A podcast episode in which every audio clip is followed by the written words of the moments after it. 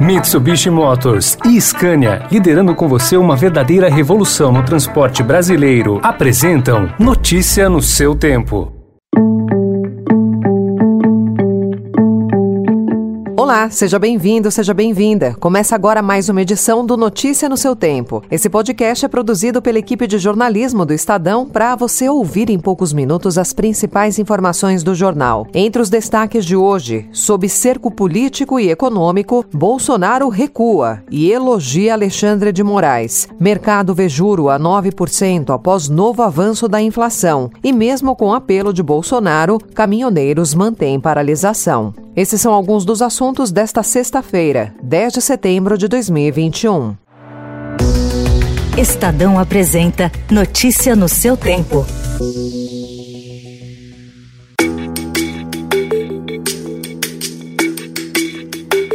Dois dias após fazer ameaças ao Supremo Tribunal Federal no 7 de setembro, o presidente Jair Bolsonaro divulgou uma nota na qual baixou o tom e chegou a elogiar o ministro Alexandre de Moraes, a quem havia chamado de canalha. A nota foi elaborada com a ajuda do ex-presidente Michel Temer, que Bolsonaro mandou buscar em São Paulo para uma reunião no Palácio do Planalto. Segundo a colunista do Estadão, Eliane Cantanhede, Temer alertou Bolsonaro de que a greve dos caminhoneiros cairia no colo dele. Também pesaram os 131 pedidos de impeachment que estão na Câmara. Na carta, Bolsonaro afirma que nunca teve nenhuma intenção de agredir quaisquer dos poderes e que a harmonia entre eles deve ser respeitada. O presidente conversou com Alexandre de Moraes por telefone e avisou que divulgaria a nota. Em entrevista a José Luiz da Atena na Band, Temer falou sobre a carta. Eu vim, trouxe até um esboço de uma declaração e disse: olha, eu vou só fazer uma pequena observação aqui e ele me deu a nota,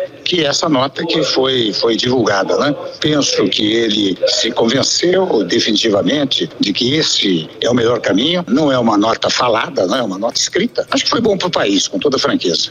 Ministros do STF disseram que o recuo de Bolsonaro em relação às ameaças se deu por medo de algo e vão esperar para ver se a bandeira branca se manterá.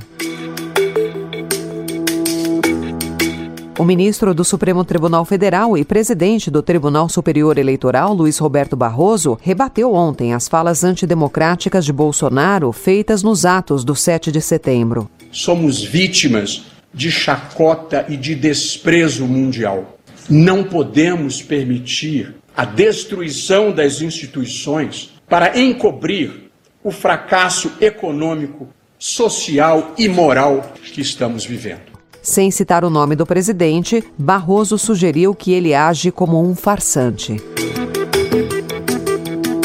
E a divulgação da carta de Bolsonaro mudou o humor dos investidores e levou o Ibovespa a fechar ontem em alta de 1,72% aos 115,3 mil pontos. O movimento não foi diferente no caso do dólar. A moeda fechou o dia cotada a R$ 5,22. Foi um recuo de 1,86%, o maior percentual desde 24 de agosto.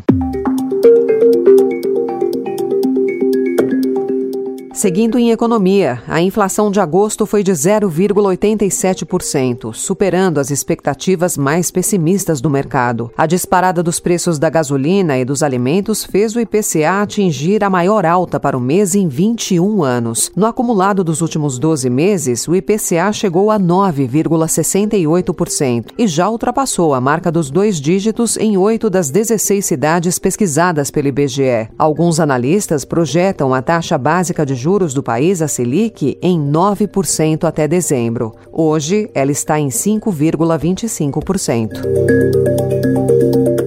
Mesmo depois do apelo feito pelo presidente Jair Bolsonaro para evitar uma crise de desabastecimento, caminhoneiros mantiveram ontem a mobilização com obstrução em ao menos 15 estados. Em reunião com o próprio presidente e o ministro da Infraestrutura, Tarcísio de Freitas, organizadores indicaram que vão continuar mobilizados até serem recebidos pelo presidente do Senado, Rodrigo Pacheco. A atitude causou constrangimento ao governo. Um dos líderes do movimento, conhecido como Chicão Caminhoneiro, não adiantou quais reivindicações estarão no documento destinado a Pacheco e procurou dissociar os atos de Bolsonaro. Em vídeo divulgado ontem, um dos principais incentivadores dos protestos, o caminhoneiro Zé Trovão, também tentou dissociar os atos com a defesa de Bolsonaro. Que ninguém está fazendo movimento em prol do Bolsonaro aqui não. A nossa bandeira é Brasil. O Bolsonaro está hoje no poder, amanhã ele pode não estar mais, mas nós vamos continuar no, no Brasil. Foragido da justiça, ele segue dando orientações a manifestantes por meio das redes sociais. Também ontem a Câmara aprovou o polêmico projeto do novo Código Eleitoral. Entre os itens da proposta, há regras que enfraquecem a lei da ficha limpa e proíbem a divulgação de pesquisas eleitorais na véspera dos pleitos. Aprovado por 378 votos a 80, com o aval da maioria dos partidos, o texto principal também flexibiliza regras de prestação de contas pelos partidos e ainda amplia as finalidades possíveis do fundo partidário. Notícia no seu tempo.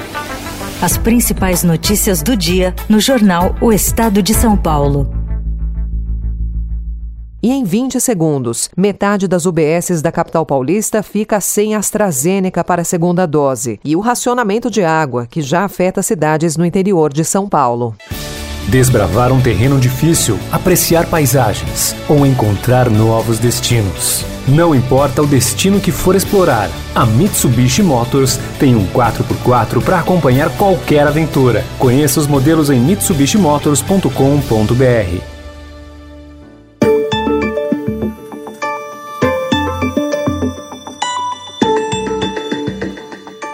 Metade das UBSs da cidade de São Paulo ficou ontem sem vacina da AstraZeneca para aplicação da segunda dose. Em entrevista à TV Globo, o secretário municipal de saúde, Edson Aparecido, explicou a situação.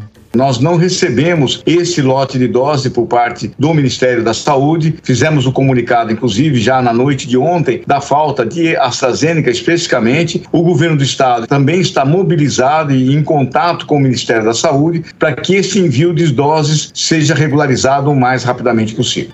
Ainda a Globo, o secretário executivo de saúde do estado, Eduardo Ribeiro, culpou o Ministério da Saúde pela falta dos imunizantes. Toda aplicação de doses de AstraZeneca, segunda dose de AstraZeneca, hoje depende exclusivamente de novos envios por parte do Ministério da Saúde. Nós temos quase um milhão de pessoas no estado de São Paulo com a aplicação da segunda dose de AstraZeneca pendente desde o dia 4 de setembro por conta da falta de envio de doses pelo Ministério da Saúde.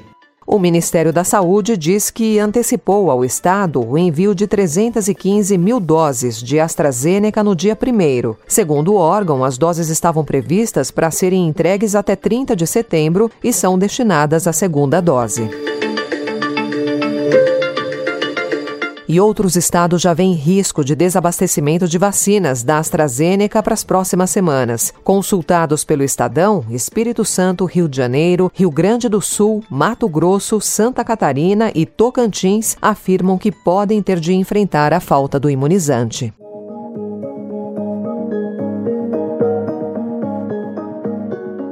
Depois de três meses sem chuva volumosa, 1 milhão e 300 mil pessoas em 16 cidades já enfrentam racionamento de água no interior de São Paulo. O volume útil do sistema Cantareira, que abastece grande parte da região metropolitana de São Paulo, chegou anteontem a 35,5%. No dia 11 de agosto, o nível era de 39,9%. A Sabesp informou que não há risco de desabastecimento nesse momento, mas reforçou a necessidade do uso consciente da água.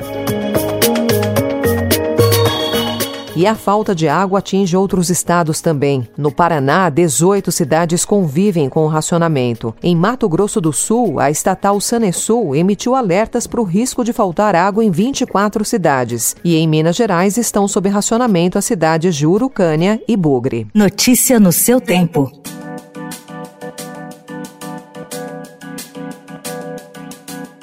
Encerrando mais uma edição do Notícia no seu tempo, com apresentação em roteiro de Alessandra Romano, produção e finalização de Mônica Herculano. O editor de núcleo de áudio é Manuel Bonfim. E às quatro da tarde tem Notícia no seu tempo especial Mobilidade. Obrigada pela sua companhia até aqui e até já.